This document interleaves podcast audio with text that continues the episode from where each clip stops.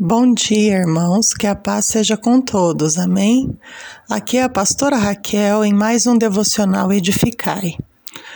Hoje o tema é o ministério da nova aliança, 2 Coríntios, capítulo 3, do versículo 1 ao 18. Paulo começará dizendo que os fiéis de Corinto são suas cartas de recomendação, cartas vivas escritas no coração dele. Diante disso, ele revelará qual o segredo do sucesso ministerial, a capacitação que vem de Deus e a vivificação do Espírito. Paulo mostrará que o ministério espiritual é muito superior ao ministério da lei, porque o ministério do Espírito inspira total liberdade. 2 Coríntios 3:1 começamos a ver ele dizendo assim: Começamos novamente a elogiar a nós mesmos ou nós precisamos, como de alguns outros, de carta de recomendação para vós ou cartas de recomendação de vós? Aqui ele está se referindo que naquela época os falsos apóstolos que perturbavam os coríntios costumavam escrever cartas de recomendação. Paulo nunca achou necessário pedir recomendações, como deixa claro as duas respostas não implícitas às perguntas feitas neste versículo. Ele se refere que vós sois as cartas vivas. A transformação espiritual dos crentes coríntios era endosso suficiente para Paulo. Eles mesmos eram cartas espirituais escritas pelo Espírito na tábua do coração de Paulo. As letras literais escritas com tinta em papel ou mesmo em tábuas de pedra não se comparava às vidas transformadas dos crentes. A referência às tábuas de pedra lembra os leitores dos Dez Mandamentos e do Antigo Pacto. Você pode ler lá em Deuteronômio 9,9. Ele, no, no texto acima, ainda diz: a letra mata, o espírito dá a vida o qual também nos fez capazes de ser ministro do Novo Testamento, não da letra, mas do Espírito, porque a letra mata, mas o Espírito vivifica ou dá a vida. A letra mata se refere à lei do antigo pacto, que não se destinava a conceder vida, mas apenas a revelar o pecado da pessoa. O Espírito usa a proclamação do Evangelho e cria nova vida por meio da fé.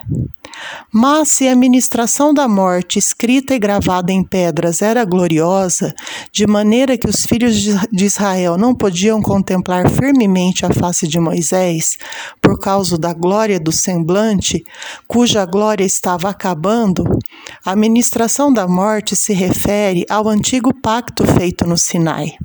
O seu efeito era de condenação e a morte, e não da justificação e a vida que a morte de Jesus trouxe para nós.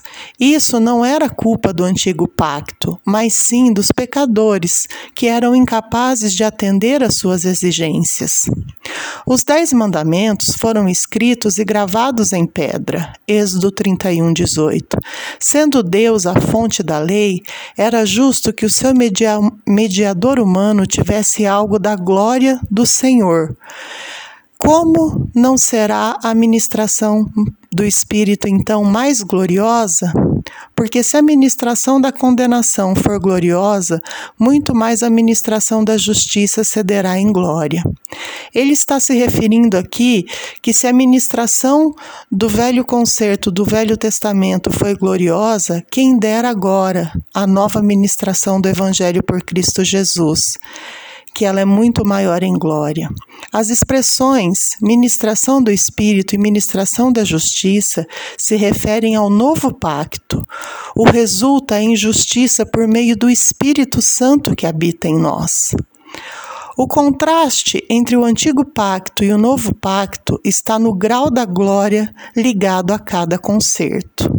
Na nova ordem natural, vamos usar um exemplo. Simples e claro. A glória da lua se desvanece todo mês. Não é nada comparado ao sol que nunca deixa de brilhar. Glória em glória. Todos nós, como a face descoberta, contemplamos como um espelho a glória do Senhor. Somos transformados na mesma imagem de glória em glória, como pelo Espírito do Senhor. Paulo inclui todos os cristãos na frase, como a face descoberta cuja glória, uma vez iniciada no novo pacto, nunca vai se desvanecer. A glória na terra em regeneração, justificação e santificação vai ficando cada vez maior. No céu, em glorificação. É isso que Paulo estava querendo nos dizer. Conclusão: terminando após a experiência no alto do Monte Sinai, Moisés desce com a face resplandecente, mas após ministrar a vontade do Senhor, ele encobre o rosto com o véu, com o objetivo que os israelitas não fiquem desconfortáveis com o fato. Por outro lado, Paulo começa citando o que aconteceu e testemunha que, ao contrário de lá, nós devemos contemplar a glória de Deus e revelá-la ao mundo através das nossas vidas.